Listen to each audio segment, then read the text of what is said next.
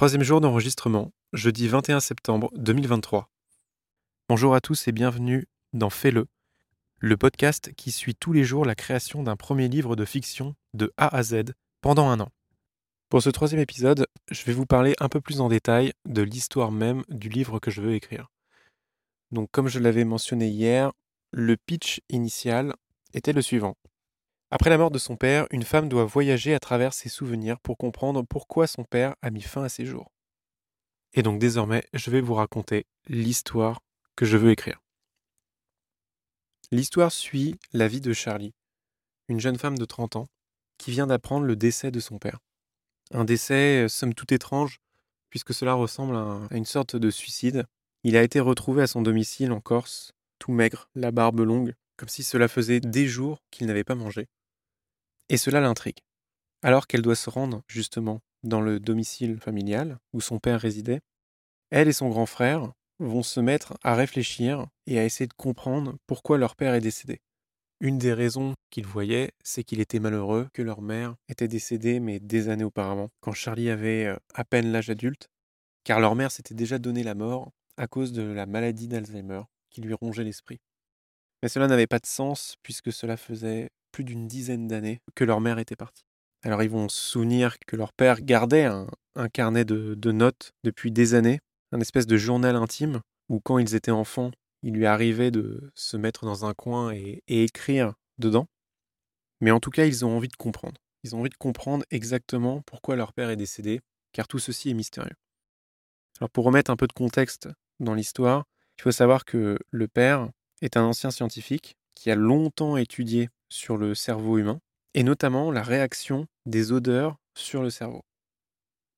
Ils vont donc essayer de comprendre et de chercher le fameux carnet de notes que leur père gardait et dont il écrivait un peu toute sa vie, secrètement, depuis des années. Mais en fouillant la maison, ils ne trouvèrent pas ce carnet, mais par contre ils découvrirent une bouteille avec un produit dedans, qu'on appellera le procédé. Et ce procédé, ils vont l'utiliser, car après tout, euh, il est exposé en plein milieu du bureau de leur père, sans notes, sans rien, sans aucune explication de ce que c'est. Et quand ils vont l'utiliser, ils vont comprendre ce que leur père a créé depuis des années, il s'agit d'un procédé permettant de voyager à travers ses propres souvenirs grâce à des odeurs. En effet, ce procédé, mélangé avec une odeur particulière, permettra à quiconque de revivre complètement le souvenir lié à cette odeur. À tour de rôle, ils vont donc essayer ce procédé avec différentes odeurs, les multitudes de parfums qui sont stockés dans les différentes armoires du bureau de leur père, et chacun leur tour, ils vont se souvenir de leur passé.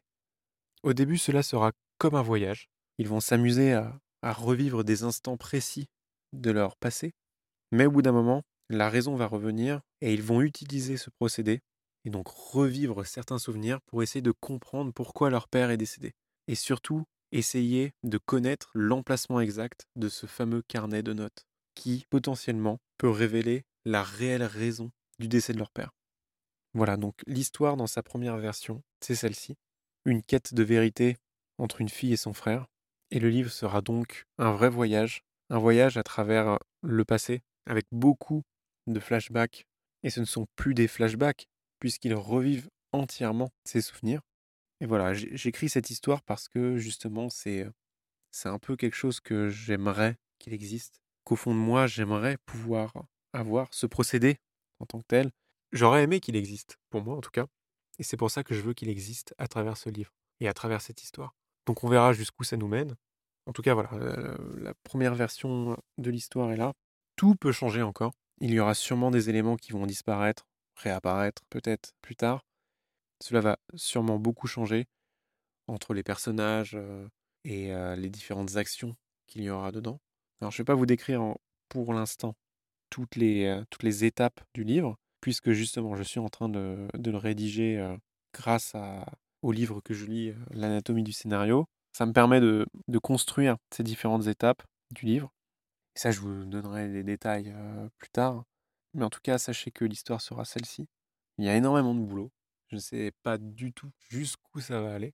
En tout cas, dans mon histoire, j'aimerais qu'il y ait plein de rebondissements et que cela puisse être à la hauteur d'un scénario de Christopher Nolan. Je l'espère.